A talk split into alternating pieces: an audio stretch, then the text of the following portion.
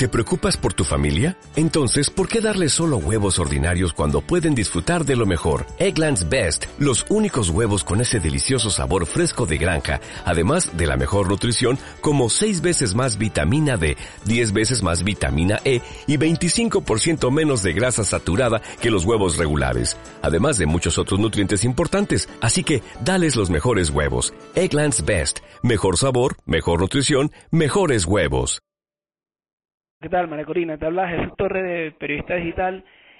¿Cómo, cómo estás? ¿Cómo, ¿Cómo es la situación ahora mismo en, en Venezuela?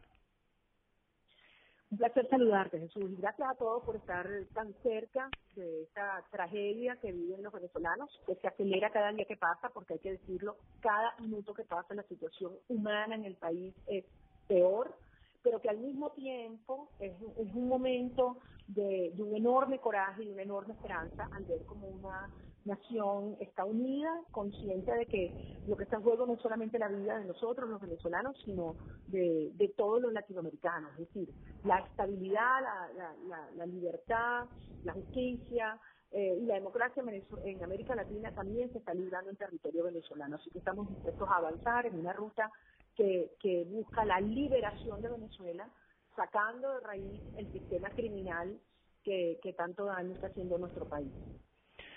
María Corina, ¿qué, qué tan importante eh, eh, qué tan importante es la figura del TIAR que, que ahora mismo eh, o sea, que ha tomado revuelo, que ha tomado preponderancia, ha ido avanzando en los últimos días, eh, conociendo también que el gobierno interino ha decidido parece tirar de una vez la, puerta en, con respecto al tema del diálogo, aunque Noruega sigue insistiendo con esto. Son eh, muy importantes y son eh, y son lógicas porque mantener eh, un falso diálogo abierto mientras se avanza en el TIAR es absolutamente eh, contradictorio y, y, y, no son compatibles los dos mecanismos. Eh, por fin este capítulo del diálogo se cerró y ahora ya no hay más excusas. Venezuela está lista para avanzar. Efectivamente se ha derrotado la tesis de algunos países de Europa eh, por cierto, algunos son los mismos que estuvieron involucrados en los diálogos de Colombia, el Tratado de Colombia, que ahora estamos viendo este, también cómo está eh, colapsando, eh, porque los criminales que participaron allí han anunciado que, que retoman las armas, es decir, uh -huh. o reconocen que nunca las dejaron. Al final, este es un momento en el cual eh, los verdaderos aliados de nuestra causa, los gobiernos de Brasil, de Colombia, de Estados Unidos, las islas holandesas, que son los más afectados, siempre entendieron de qué estábamos hablando y por eso nos acompañaron, no apoyaron esta, esta farsa que, que se montó en Barbados, en Oslo y obviamente con Cuba, porque siempre está Cuba por detrás. En este contexto, cerrar este capítulo y avanzar es lo prioritario. Y, en, y, por eso la aprobación del PIAR o la convocatoria, el órgano de consulta en el PIAR es tan significativo. Miren, hay que entenderlo y es importante que los europeos, que a pesar de las distancias tienen vínculos tan cercanos con Venezuela, entiendan que en Venezuela no hay una dictadura convencional. Aquí lo que existe es un Estado criminal, un conglomerado criminal que se están repartiendo el territorio, las instituciones y los recursos de Venezuela que aquí está operando a sus anchas la guerrilla de la FARC y el ELN, los carteles de la droga, las redes de contrabando de minerales, de armas, de combustible y de personas, y desde luego los grupos terroristas islámicos. Este conglomerado criminal que no va a entregar el poder porque más, del 90% de los venezolanos así lo queremos con desesperación y urgencia. No lo van a hacer a menos que se construyan una amenaza real, una amenaza inminente que les haga entender que su única opción es aceptar los términos para su salida. Maduro nunca, jamás ha aceptado y ha concebido esos diálogos como un mecanismo para ceder el poder, sino un mecanismo para quedarse en el poder, siempre. De modo que la única negociación a la cual llegaremos y a la cual aceptaremos es una que establezca los términos para la salida del Estado criminal, no para la cohabitación o la convivencia. cuando cuando hablas de, la postura de, de Europa, de, de muchos de los de los partidos políticos europeos, eh, por ejemplo, en España tenemos el caso del partido Podemos y una parte del Partido Socialista que habla por un lado de diálogo, el Partido Socialista de diálogo, apoyan el tema de, de Noruega y de una, una forma eh, pacífica, que pacífica entienden ellos desde aquí, porque en Venezuela sabemos que mueren niños de, con enfermedades, mueren eh, ancianos sin, sin poder comer, eh, personas que mueren por, por desnutrición, asesinados en las calles por, por, por personas que, que están allí cometiendo el crimen con la venia del gobierno. Entonces, es, esa paz que dicen ellos, eh, en realidad no es paz en Venezuela. Y además de esa paz o de, o de estos grupos que promueven esa paz, entre comillas, eh, también están, por ejemplo, Juan Carlos Monedero de Podemos, Pablo Iglesias e incluso muchos periodistas que aparecen en, medios aquí día sí día también, diciendo que Maduro es una víctima del imperio y por ahí se van con el tema del enemigo externo de los comunistas. Miren, aquí hay mucha gente haciendo mucha plata con el hambre de los venezolanos. No todos se visten de rojo y no todos están en Venezuela. Hay muchísimo dinero, de manera obscena. Y el régimen criminal ha buscado mecanismos para proyectar estas redes dentro y fuera del país y se apoyan unos a otros. Tienen en común algunos elementos, tú sabes, ideológicos o, o de negocios criminales este, o intenciones políticas. Está clarísimo. Ahora, todos saben lo que está pasando aquí. Aquí nadie se engaña a estas alturas. El tiempo de la ingenuidad y de la ignorancia se acabó hace mucho tiempo.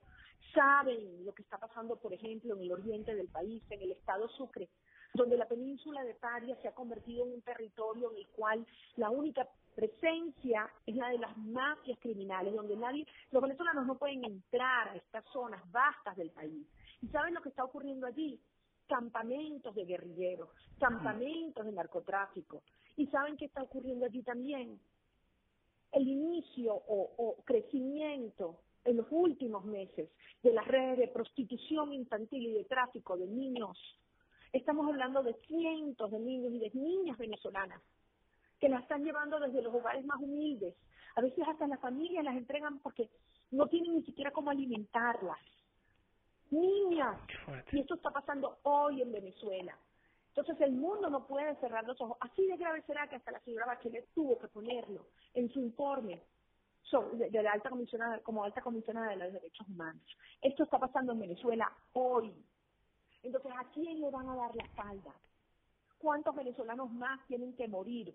¿Cuántos muertos más tenemos que poner para que el mundo entienda que se trata de un Estado criminal, pero que además está expandiendo sus operaciones? Venezuela no es una isla. No se puede contener esta dinámica dentro de nuestras fronteras. Y esto ya estamos viendo lo que está ocurriendo en Colombia. Colombia es la próxima víctima de este régimen criminal. Así que es un momento de actuar con claridad y con firmeza como se enfrenta a los criminales, y no con la debilidad que busca el apaciguamiento, como lo que pretendieron imponer en estos fallidos diálogos. Y que no nos vengan a decir que, que, la, otra, que la, la opción alternativa al diálogo es la violencia, porque como bien decías tú, la violencia es lo que se vive hoy, nosotros lo que queremos es detener la violencia y la única manera de acabar con la violencia en Venezuela es desmontando un sistema criminal. Un sistema criminal cuyos tres pilares de sustento hoy son, uno, un sistema de represión brutal, dos, el sistema de propaganda, donde medio país está absolutamente silenciado y desconectado porque no hay luz, o porque los medios de comunicación solo repiten lo que dice el régimen y donde cada vez hay menos Internet. Y el tercer sistema que sostiene este régimen es el sistema del financiamiento criminal. Y allí varios países de Europa, entre otros Euro, España, tienen una gran responsabilidad de no facilitar el financiamiento por la vía de las redes criminales de este régimen las, las sanciones que se piden a España y a Europa en este caso, que incluso eh, el mismo Pompeo ha, ha, señalado en algunas oportunidades y, y, hace una semana, la semana pasada lo, lo hizo nuevamente, eh, eh, ¿de qué sanciones estamos hablando? Mire, estamos hablando de que es como si usted tuviera a, Bin Laden, al Chapo Guzmán y a Pablo Escobar al frente del poder dividiéndose el territorio y los recursos de Venezuela. Entonces, entendámoslo. Aquí hay que actuar en múltiples planos, porque efectivamente esto es un conflicto no convencional que está en desarrollo. Hay que actuar en el plano de la inteligencia, en el plano de la opinión pública, en el plano de los mercados globales, en el plano de la justicia internacional, de la policía internacional. Y en ese sentido, las sanciones económicas surten un efecto de presión y de aislamiento a quienes están violando, porque lo siguen haciendo hoy, los derechos humanos y cometiendo crímenes de lesa humanidad, como está suficientemente documentado en la denuncia que existe en la Corte Penal Internacional. Entonces, aquí ya nadie puede decir que no sabe lo que está pasando. Ahora, estas sanciones deben estar orientadas también a cerrarle las cuentas de financiamiento ilegal y hacerle muy costoso a aquellos que pretenden evadir estas sanciones y asimilarse y aliarse con este régimen, sea quien sea, en Europa, en Asia, en África. Por eso es alarmante escuchar que hay países o hay empresas o agencias de países europeos que tienen el mayor interés en que esta tragedia termine, como es el caso de España, que se puedan prestar a este tipo de relación. Y al final todo se va a saber, todo se va a saber. Y los venezolanos y los españoles y los europeos y todos los americanos sabremos quién hizo quién en el sector económico, en el sector financiero o en el sector político. Gracias, Jesús. Gracias a ti, María Corina. Gracias por, por dedicarnos un poco de tu tiempo. Muchas gracias. Adiós. Gracias a ti. Hasta luego.